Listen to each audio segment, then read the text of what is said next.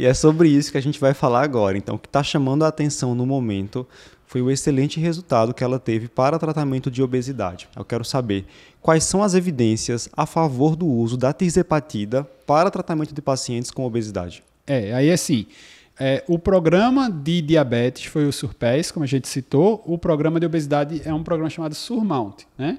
É, o Surmount foi apresentado, veja como é um, um, até um paradoxo, né? Apresentado no Congresso de Diabetes, um estudo para obesos, não foi um estudo, não envolveu diabéticos dentro do, do Surmount, né?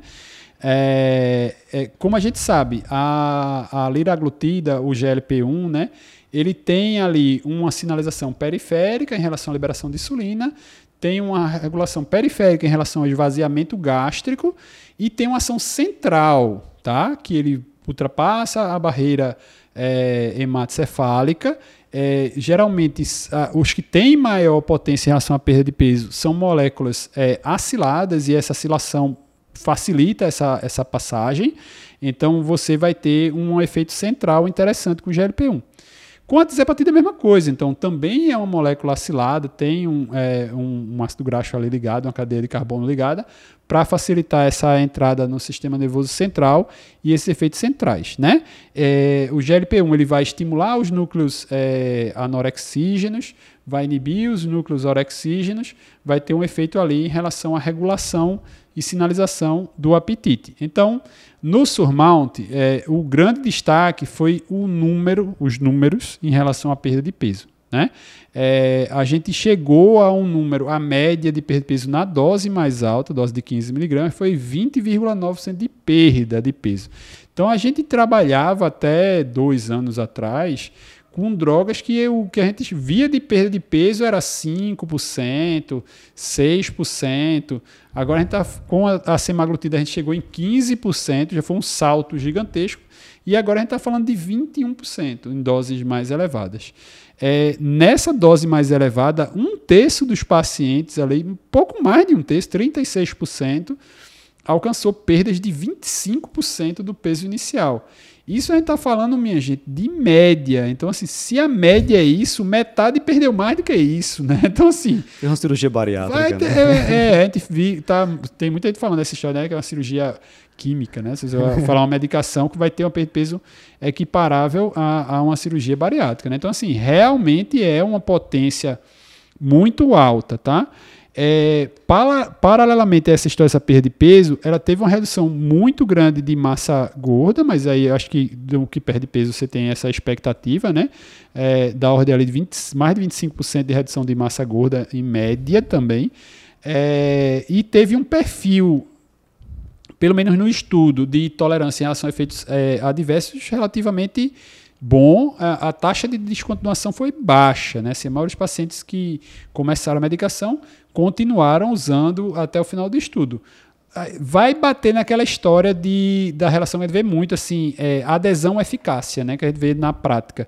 É, se o paciente vê um negócio funcionando muito bem, mesmo que ele tenha efeito adverso, ele vai dizer, opa, não, mas é levinho, eu só estou vomitando um pouquinho, né? Assim, vai, ele vai tolerar mais o efeito adverso porque ele está tendo benefício com o tratamento. Por isso que às vezes você vê placebo descontinua muito, porque o cara vai aplicar, não está vendo benefício nenhum, está se furando, não sei o que, tá, tá, tá, não estou adiantando de nada aqui.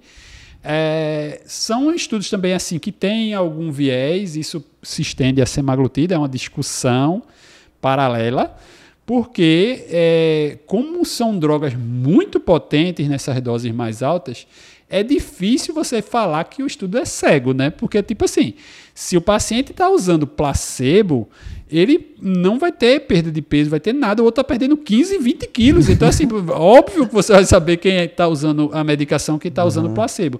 Então, para o pesquisador, um estudo não cego tem alguns vieses aí que a gente poderia elencar, de repente o investigador investe mais no paciente, insiste mais com o paciente, dá mais ali orientações. Então ele força um pouquinho mais. Às vezes o paciente do placebo, o cara já sabe, putz, peguei o placebo, né? O, o investigador que está trabalhando no centro de pesquisa, pega o paciente, vê que o paciente está perdendo peso, não perde nada, não perde nada, não perde nada, não perde nada, ele vai dizer, ó, oh, me lasquei, peguei o placebo. Aí vai, uhum. né? Às vezes ele se desanima porque pegou o placebo. Então, esse comportamento do, do, do pesquisador pode, de alguma forma ou de outra, interferir no resultado. Mas o resultado está aí, foi feita a mesma coisa com os outros e é o melhor resultado, né? É. Falando sobre os dados de eficácia, realmente são dados que chamam muito a atenção, principalmente porque a gente fala hoje em percentual de redução de peso pensando no tratamento de comorbidades. Isso. E por mais que eu já tenha melhora de algumas condições com perdas ali a partir de 5%, a gente sabe que melhora substancial, por exemplo, com esteatohepatite, é. vai acontecer ali a partir de 10, 15% principalmente, é, né? É, a gente tem essa história dos 15% como um, um, número a ser perseguido e tipo assim, a gente falava, ah, tem que perder 15% e a gente via como uma realidade tão longe, assim, né? um objetivo tão ruim, tipo, tem que perder 15%, né? É difícil. Exato. É, e agora vendo, bom, a menor dose perdeu 15% com a, a tirzepatida, né? Quando a gente falou dessas histórias de comparação é, indireta, né? Já que são estudos diferentes, óbvio, minha gente, a gente não deve comparar estudo diferente, tá? Não dá para comparar se você não teve um estudo head-to-head -head entre as duas drogas. Mas se você for ler o Surmount e ler o STEP, que é o da SEMA 2.4, a característica do paciente é muito parecida. O IMC inicial é igualzinho, a idade média, o percentual de branco é igual. Então, assim, eles fizeram muito parecido um estudo com o outro, justamente para talvez assim, empurrar você nessa comparação, né? É, e assim, a semaglutida 2.4, a média de perda de peso foi 15%. A dose mais baixa de hepatida perdeu 15%, né? Então, assim, você vai dizer, a menor dose de uma foi o que máximo da outra, você fica meio assim, né?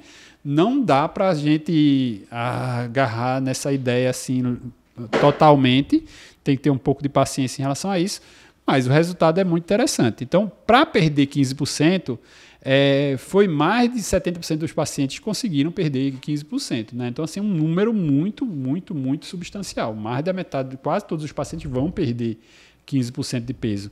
Então, a gente tem aí uma perspectiva de reverter comorbidades em relação à esteatose, apneia do sono, é, reverter diabetes. Lógico que aí é uma droga muito potente para baixar a glicose, mas é, a perda de peso pode ser que ele consiga manter depois, se ele conseguir manter a perda de peso, é, vai ficar bem.